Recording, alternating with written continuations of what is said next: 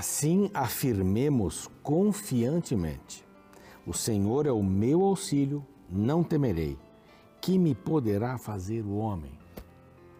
Que pergunta, hein? Estamos ainda. Capítulo 13 de Hebreus, já fizemos essa aberturinha aí do capítulo 13. E agora o verso 6. Falamos sobre o amor fraternal, que é a base de tudo isso que a gente está falando aqui. Depois falamos sobre a hospitalidade, o, gosto da comunhão, né? Falamos sobre encarcerados, falamos sobre maus tratos, o matrimônio, sobre avareza e cobiça. E agora o Senhor é meu auxílio. Mas o, o, a frase anterior é essa. Assim afirmemos confiantemente confiantemente, crendo nessas palavras. O Senhor é meu auxílio, então não vou temer. Viva com esse espírito maravilhoso que me poderá fazer o homem. A palavra diz, o apóstolo Paulo diz mesmo, a gente tem que ter medo daqueles que podem tirar a nossa vida espiritual, ou daquilo que pode tirar a nossa vida espiritual, de quem pode afetar a nossa vida espiritual, não afetar a nossa vida física. Não, não, é mais do que isso, muito mais do que isso. Esse é um verso extraordinário, é a palavra de Deus. E este é o programa Reavivados por Sua Palavra. Por isso que a gente começa com a palavra de Deus. E termina no segundo bloco com a palavra de Deus. É só a palavra de Deus. Não é um estudo profundo, teológico, arqueológico. Né? São informações que a gente vai dando para a gente, em 15, 20 minutos aí, poder ter uma visão do texto e aprender algumas lições e aprender a aprender, tirar lições da palavra de Deus. A gente acorda, arruma a cama, estuda a palavra e sai para ser Jesus para as pessoas. Esse é o nosso moto aqui. Hoje nós vamos estar uh, passando mais um capítulo de Isaías e é assim fazemos, um capítulo atrás do outro aqui, na sequência. Vamos falar sobre Babilônia, o capítulo 20 e, aliás, Babilônia falamos ontem, Jerusalém 22 é o capítulo de hoje. Tá? Vai falar Jerusalém, vai falar de uma situação lá que havia dentro uh, de Jerusalém, no templo e tal. Mas é muito importante estudar a Bíblia todos os dias. Tá? O que eu estudei hoje é para hoje, amanhã eu vou estudar para amanhã. É como a comida, a gente come todo dia. E a palavra também. Tá bom? guardar a palavra no coração para não pecar contra Deus. O salmista fala isso. Nós estamos na TV, nos horários das seis da manhã, às onze e meia da noite e às três da manhã. Aí fecha o ciclo, próximo capítulo às seis da manhã. Estamos também no Deezer, no Spotify. Aí você pode ouvir a palavra. E temos gravados, de, programas gravados desde Gênesis 1 até o de hoje, que é o 22, de Isaías. Bom? Estamos tudo gravado. Estamos também no NT Play, há outros conteúdos para você conhecer ali. E também o nosso, claro. E estamos no YouTube. O YouTube é uma festa. Nós temos gente ali que diz: Olha, eu faço parte da família do Reavivados. É uma festa.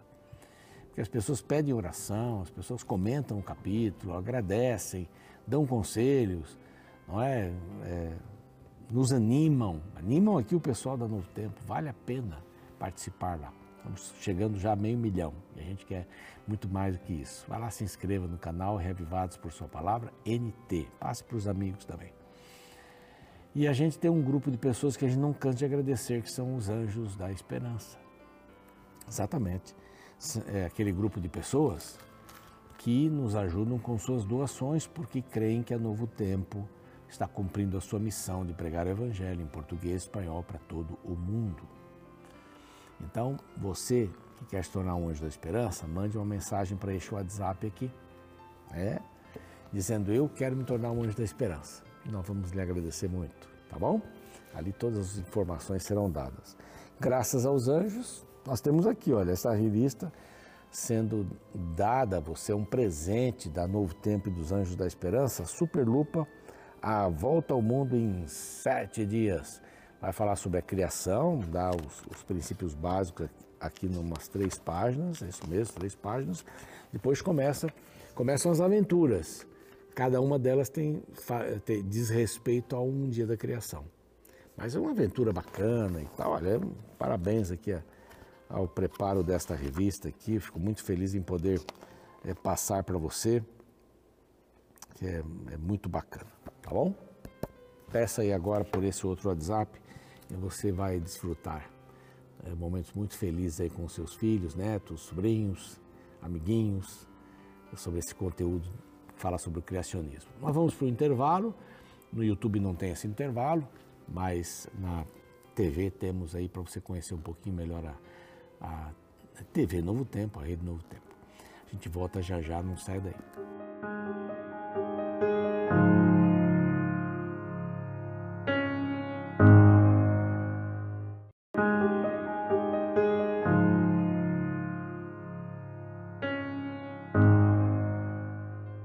Muito bem, já voltamos com o programa Revivados por Sua Palavra. Olha, é muito bom poder saber que há muitas pessoas assistindo o programa, ah, tanto nas mídias sociais como na TV também.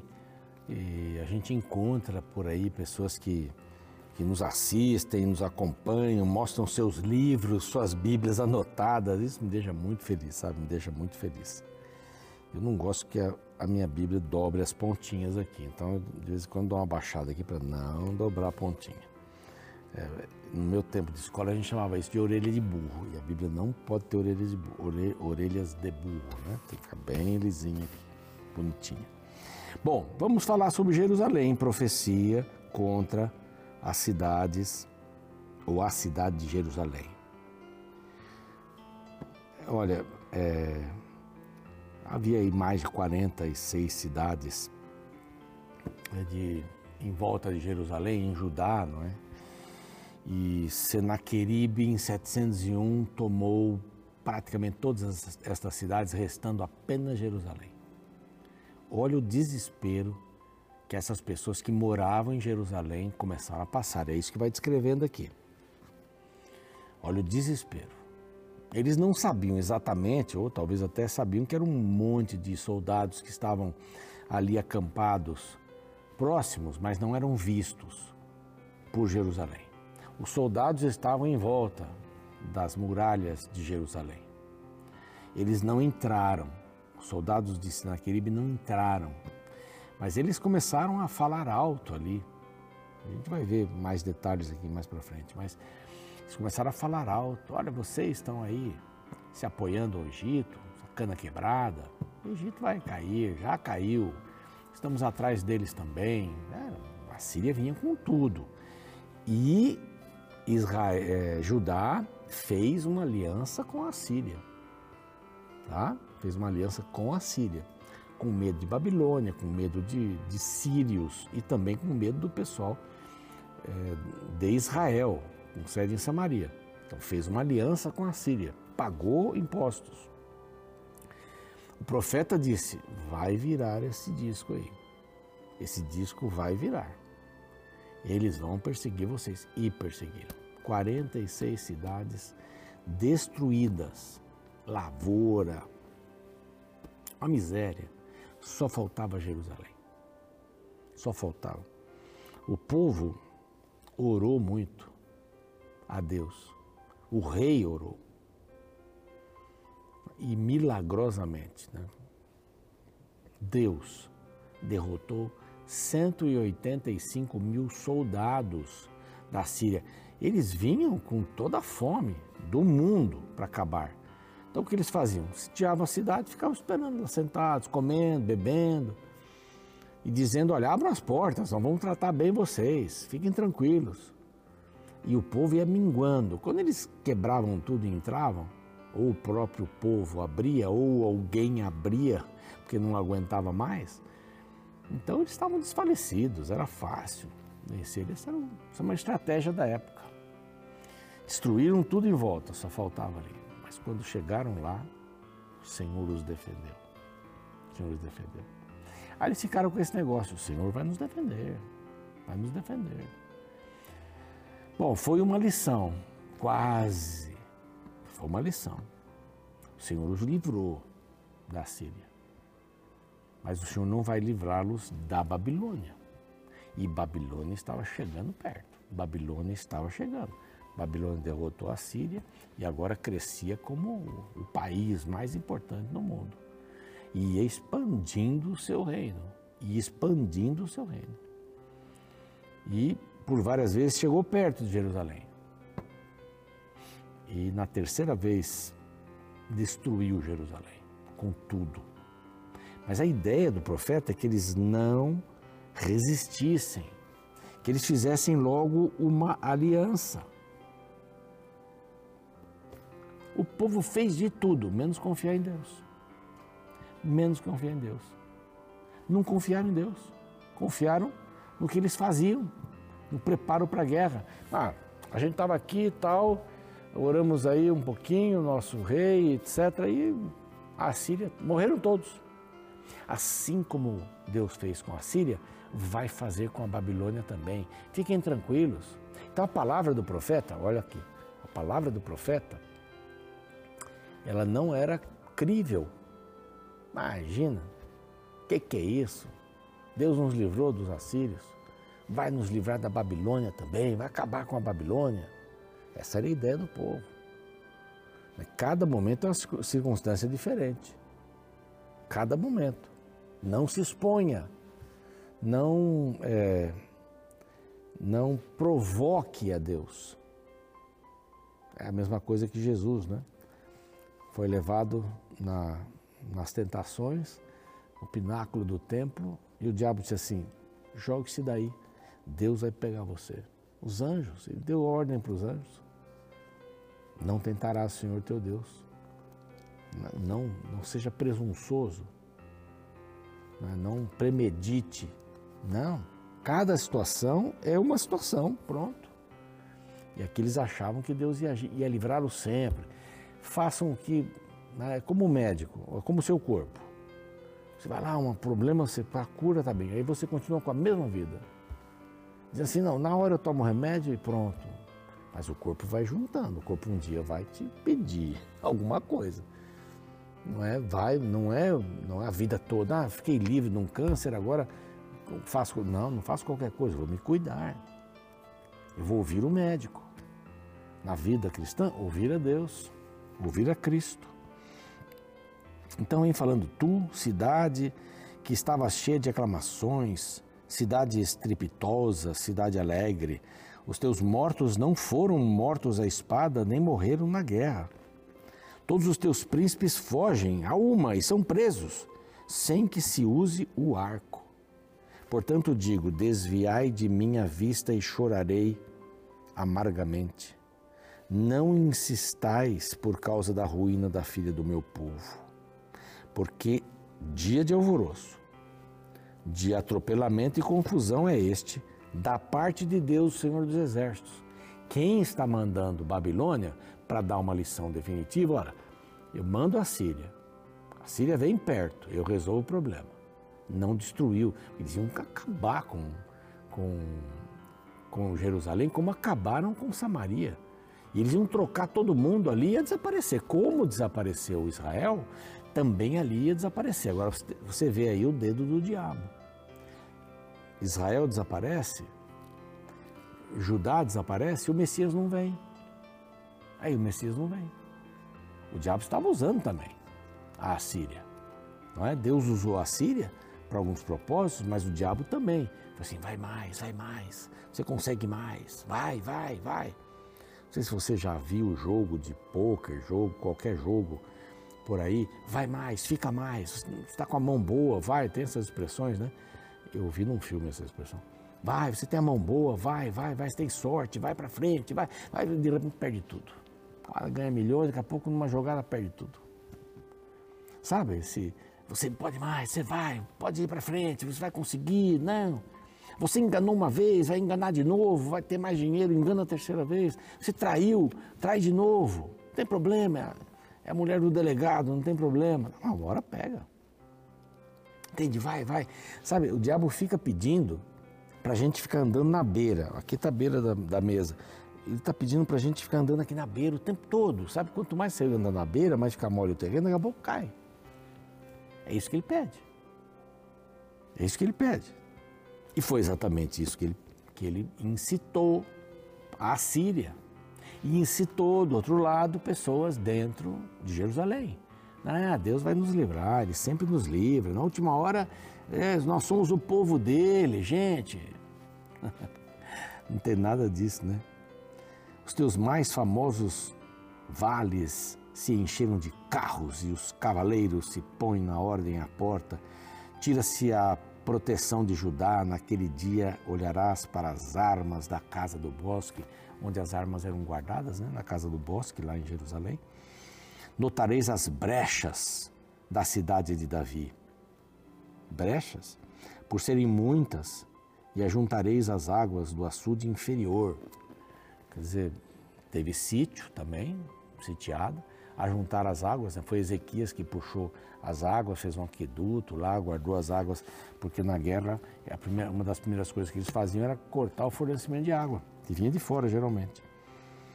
Também contareis as casas de Jerusalém e delas derribarei para fortalecer uh, e delas derribareis para fortalecer. Então, eles vão acabar com as casas para fortalecer o muro, não é? Fareis também um reservatório entre os dois muros para água. Mas vocês não cogitam olhar para mim. Verso aqui, 11. Para aquele que suscitou essas calamidades, nem considerais naquele que há muito os formou. Tipo assim, e Deus? Vocês estão fazendo força pessoal, guardando água, quebrando as casas, derrubando as casas para fortalecer o muro, porque eles mandavam aquelas pedras enormes, aquelas bolas enormes, né, catapultadas e iam com força, iam derrubando o muro. E já tinha brechas aqui. Mas e Deus? E Deus? Aqui ele diz: O Senhor, o Senhor dos exércitos vos convida naquele dia para chorar, prantear, rapar a cabeça cingir o cilício. Porém, é só gozo e alegria que se vem. Matam os bois, degolam as ovelhas, come-se carne, se, carne bebe-se vinho, e se diz: comamos e bebamos, porque amanhã morreremos. Aqui, lá em Coríntios, Paulo repete isso aí. É isso que vocês querem, né? Vocês querem tudo isso. Em vez de vocês estarem orando, vocês estão festejando. É, não vai acontecer nada, os nossos muros estão protegidos, mas tem brechas. Quais são as brechas? Aí ao redor, seu muro de proteção, quais são as brechas?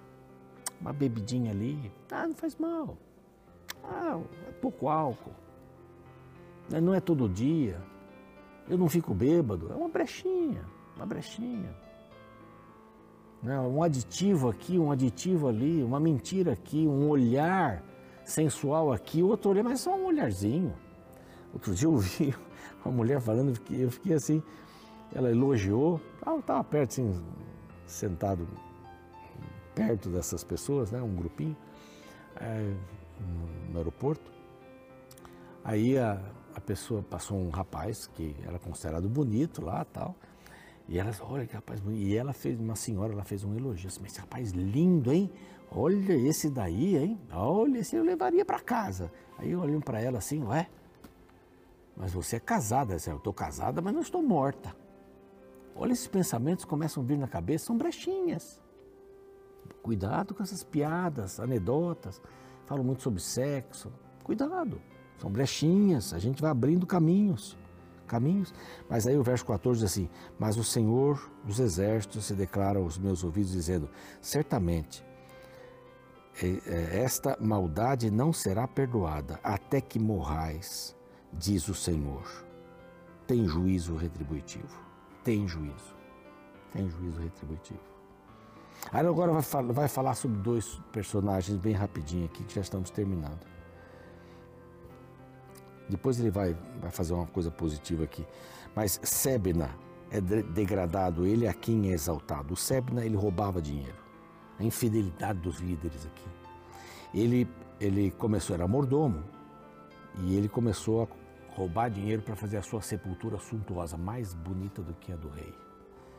Bom, ele saiu, não é? foi diminuído, e aparece Eliakim para cuidar. Ele também eh, convidou os parentes lá para favorecer a, a, a, parentela, né?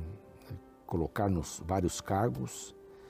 E aí Deus contrasta aqui dois, dois homens, Sebna e Eliakim. Um foi degradado, o outro foi exaltado. Então está mostrando assim que quem, quem é, é uma figura que só pensa em si, que só busca seus interesses, comparado um pouquinho com, com Jerusalém aqui, vai ser rebaixado. Foi exatamente o que aconteceu com, com, com Israel, com, com Judá, Israel de cima. E a Babilônia foi rebaixado, foi rebaixado. É, Sebna era do partido pró-Egito. Nós vamos buscar ajuda no Egito para combater aí os nossos inimigos. Mas ele passou vergonha, ele foi preso depois pela Síria e acabou morrendo, diz aqui a Bíblia. Mas ele é quem acabou sendo exaltado nisso, porque estava dentro dos princípios de Deus, ele, é, ele tem um carinho especial pelo povo, então não foi aquele indivíduo que ganhou dinheiro, roubou para si mesmo. Vai fazer um, um mausoléu para a morte? A pessoa está dizendo assim, esse Sebna está dizendo assim, eu quero ser lembrado depois da minha morte, fazer um monumento. Bobagem. A gente tem que ser lembrado pelo que a gente deixa no caminho, né? pelo, pelo que a gente ensinou, pelo que a gente amou, pelo que a gente fez nesse sentido. É aí que a gente é lembrado, no coração das pessoas. Vamos orar? Pai querido, que jamais caiamos nesses erros de Jerusalém de não confiarmos no Senhor, confiarmos mais nas, na, nos esquemas que fazemos aqui para obter coisas, para obter segurança, que nós possamos confiar no Senhor. Olhar para cima, como diz o texto.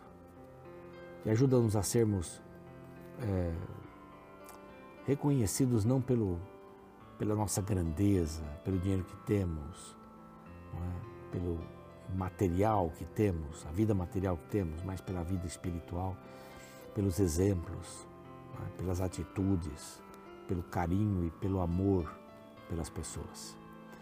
Ajuda-nos a entendermos isso e aplicarmos em nossa vida por Jesus. Amém. Muito bem, a gente fica por aqui, o programa segue. A gente se vê amanhã com o capítulo 23, é o último aqui dessa, de, dessas profecias contra as nações. Até lá.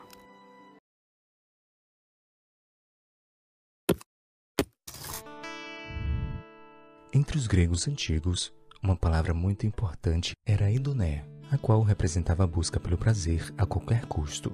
Dentre os filósofos que defendiam esta visão, destacou-se Epicuro de Samos, o qual viveu por volta do ano 341 a.C. Ele fundou uma escola filosófica, o Jardim, que descrevia o homem como um ser que deveria viver para realizar seus desejos. Uma das frases clássicas de Epicuro era: cuspo no belo moral, se não houver prazer nele. Milênios se passaram e até hoje a mentalidade epicurista ainda é famosa, impactando a vida de milhares de pessoas que resumem sua existência a buscar o prazer pelo prazer. O problema desta visão hedonista é que ela foca-se somente no hoje e no agora e ignora qualquer perspectiva futura. Quantas pessoas arruinaram a saúde, gastam suas economias, magoam quem ama só para desfrutar de alguns segundos de prazer? E no campo religioso, tal filosofia é devastadora, pois o seguidor de Deus precisa manter seus olhos voltados para o futuro e não se contentar com as migalhas do presente. No capítulo 22 do livro de Isaías, encontramos um povo que já não olhava para o amanhã. O contexto mostra uma profecia acerca dos últimos dias precedendo a época em que Jerusalém seria destruída. Seu povo seria atacado, açoitado e levado em cativeiro pela Babilônia. O capítulo descreve o momento no qual os judeus estavam sitiados por Senaqueribe e pelo exército dos assírios. Porém, mesmo diante da morte iminente, ao invés de se voltarem para Deus, o povo estava caminhando para a destruição, anestesiado pelos prazeres momentâneos. Veja a visão que norteava a vida deles, descrita no verso 13. Porém, é só gozo e alegria que se veem. Matam-se bois, degolam-se ovelhas, comem-se carne, bebe-se vinho e se diz: comamos e bebamos, que amanhã morreremos. A Bíblia é clara ao mostrar que, diante da finitude que se aproximava, em vez de chorar, jejuar e se humilhar buscando esperança em Deus, o povo se entregou ao banquete e às festas, sem se importar com o futuro. Que cena trágica! Indivíduos indiferentes em relação ao futuro eterno, caminhando em direção à aniquilação, encantados pelos prazeres passageiros. Que esta cena nos faça pensar no foco da nossa vida. Estamos olhando para a eternidade ou estamos nos contentando com as migalhas oferecidas nesta realidade?